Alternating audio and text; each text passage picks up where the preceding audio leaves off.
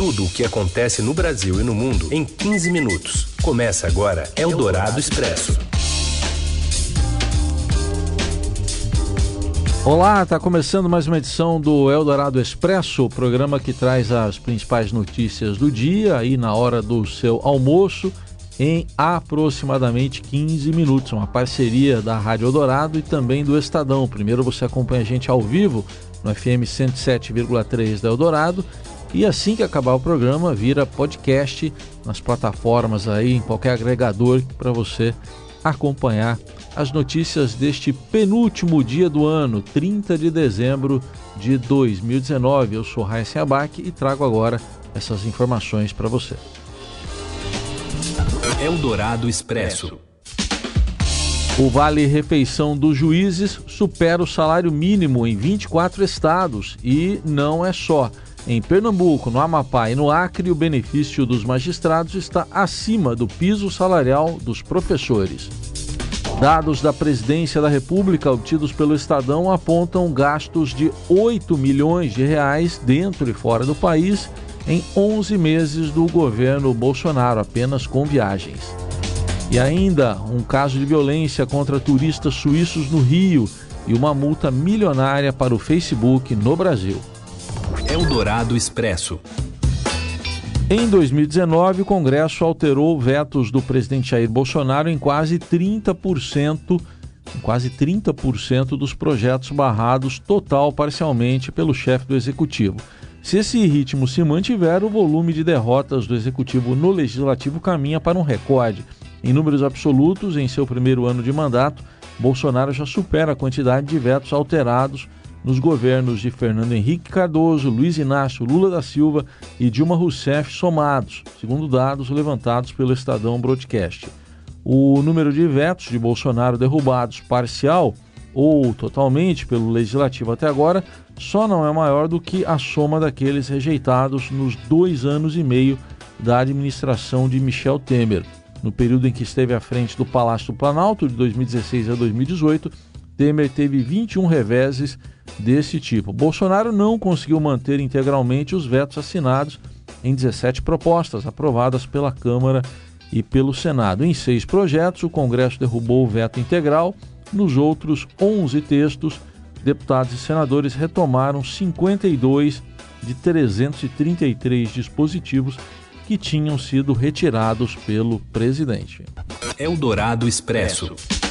E o Vale Refeição dos juízes superou o salário mínimo em 24 estados em 2019. Acompanhe as informações direto de Brasília com a repórter Diana Tomazelli. Oi, Diana. Boa tarde, Heisen. Enquanto os brasileiros se preocupam com a alta nos preços da carne e de outros alimentos, juízes de 24 estados recebem mais que mil reais por mês, mais que um salário mínimo só para gastar em refeições. É um valor além do próprio salário de juiz. Tem estado como Pernambuco que chegou a pagar 4.787 reais por mês este ano. Sei que é muito número, mas só a título de comparação é duas vezes o rendimento médio do Brasil brasileiro, que fica em torno de R$ 2.300 mensais. Em três estados, Pernambuco, Acre e Amapá, o valor supera o piso de R$ 2.500 pago a professores que trabalham 40 horas semanais. O Estadão fez o levantamento e procurou os tribunais. Alguns não responderam e os que se pronunciaram disseram estar amparados pela lei. TJ de Goiás, que aumentou seu vale-refeição no início do ano de R$ 1.000 para R$ 1.160 mensais, disse que se trata de um pequeno reajuste. O problema dos auxílios é que, embora seja necessário aprovar uma lei para criá-los, seu valor é decidido de forma administrativa, muitas vezes pelos próprios beneficiários. E o orçamento do Judiciário Estadual, por sua vez, é blindado de qualquer crise. Quando há frustração na arrecadação do Estado, o governador é obrigado a repassar mesmo assim a verba do Judiciário, livre de qualquer corte ou bloqueio. Vale lembrar que, por ser uma verba indenizatória, o auxílio alimentação dos juízes é isento de qualquer tributo, incluindo contribuição previdenciária e imposto de renda, ou seja, esse dinheiro cai livre de qualquer cobrança no bolso dos magistrados. Eldorado Expresso. Ao menos 38 instituições de ensino da rede federal conseguiram barrar com decisões judiciais o corte de cargos e funções em comissão, né, cargos comissionados, feito pelo presidente Jair Bolsonaro em março deste ano. Dos 13.700 cargos extintos por decreto presidencial, 4.215, isso aí dá 30,7% do total, estão mantidos pela Justiça, mas ainda cabe recurso por parte do governo federal.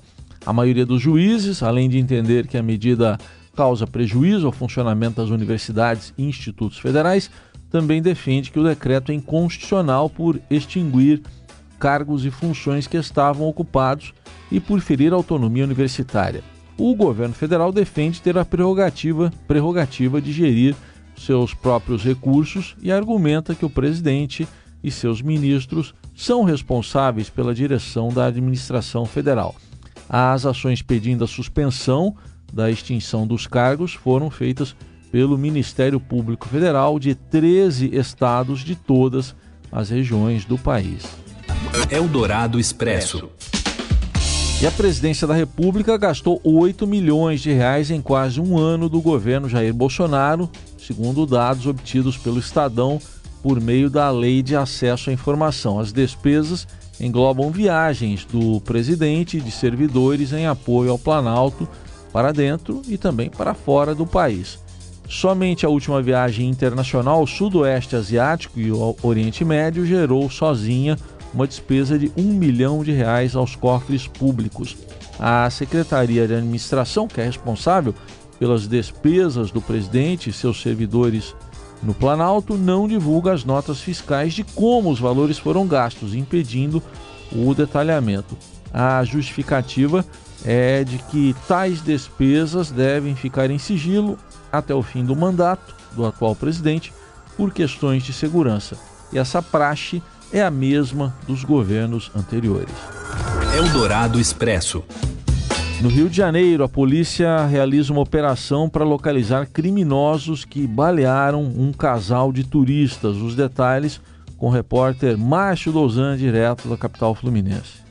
Boa tarde, Heisen. Boa tarde a todos. Um casal de suíços foi atacado a tiros durante uma tentativa de assalto no fim da tarde de domingo na zona norte do Rio de Janeiro. O motorista do carro, o suíço Michel Legali, é, foi atingido por um tiro no peito e encaminhado ao Hospital Getúlio Vargas. E seu estado de saúde, segundo informado é, pelo hospital na manhã desta segunda-feira, é considerado grave. A namorada do Michele, a Rigazoni Piai, é, também foi socorrida sofreu apenas escoriações, segundo o hospital, e já recebeu alta. A Polícia Militar realizou na manhã desta segunda-feira uma operação para tentar capturar o, os suspeitos é, da ação desse domingo lá na Cidade Alta, mas até o início da tarde desta é, segunda-feira ninguém havia sido preso. O caso está sendo investigado pela delegacia da região. Era isso e abraço a todos. Eldorado Expresso. E o Corinthians se movimenta no mercado da bola para a disputa da Libertadores no ano que vem. Você confere as informações agora com o Márcios Azevedo. Oi, Márcios. Boa tarde, Heisen. É, o Corinthians aí continua muito ativo no mercado, né? até pela necessidade, né? É o time que tem um calendário mais curto, já estreia na pré-Libertadores, pode decidir o ano é, logo no começo dele, enfim, e também para o trabalho novo, né? Thiago Nunes chegando, após seu grande destaque aí como técnico do Atlético Paranaense nessa temporada, sendo campeão da Copa do Brasil, agora iniciando esse trabalho no Corinthians. Então o presidente André Santos está muito preocupado com essa montagem do elenco, enfim, tem sido bastante ativo é, no mercado. O Corinthians contratou o Cantilho, que é um volante equatoriano que joga no Júnior Barranquilla da Colômbia, né? jogava no Júnior Barranquilla da Colômbia. É um, é um negócio aí de 12 milhões de reais para o Corinthians. É um, reforço que, que é interessante pelo estilo de jogo, né? sabe sair jogando, marcação forte, o estilo que realmente o Thiago Nunes gosta é, de ter como primeiro volante ali é, em suas equipes. A gente tem a saída do Sornosa que está indo para a LDU também. Enfim, você vê o Corinthians mexendo com o seu elenco até para antecipar, porque há a necessidade do calendário mais curto. Né? Lembrando que o Corinthians precisa disputar disputar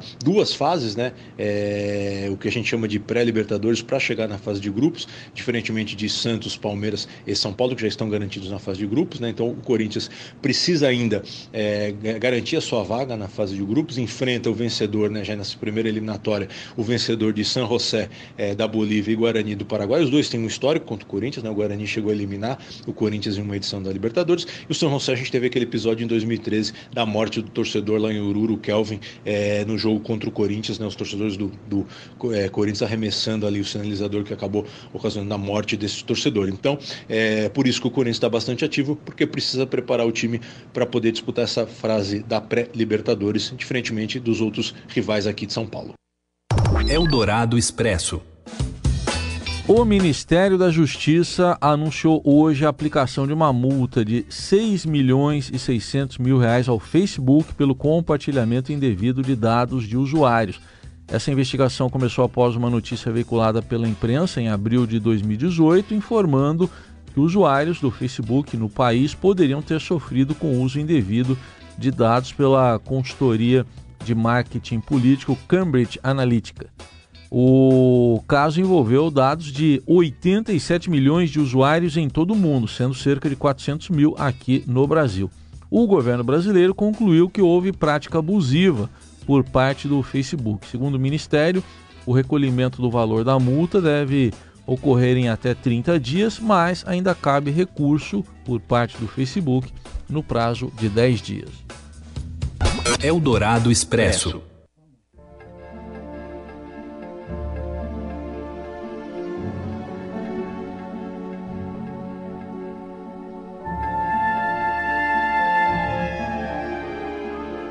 A atriz Sharon Stone, protagonista de vários filmes polêmicos, como o Instinto Selvagem, esse que a gente está ouvindo a trilha de fundo, lá nos anos 90, usou o Twitter dela hoje para reclamar que foi bloqueada em um aplicativo de relacionamentos depois que os usuários acreditaram que o perfil dela era fake.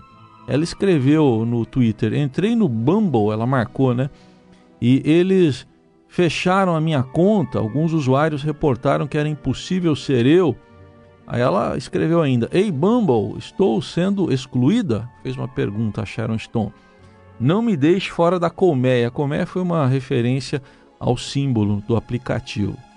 Só que horas depois, Claire O'Connor, que é diretora editorial do Bumble, tentou lá um contato com a Sharon Stone através do próprio Twitter para avisar que a conta no aplicativo de relacionamentos já estava desbloqueada.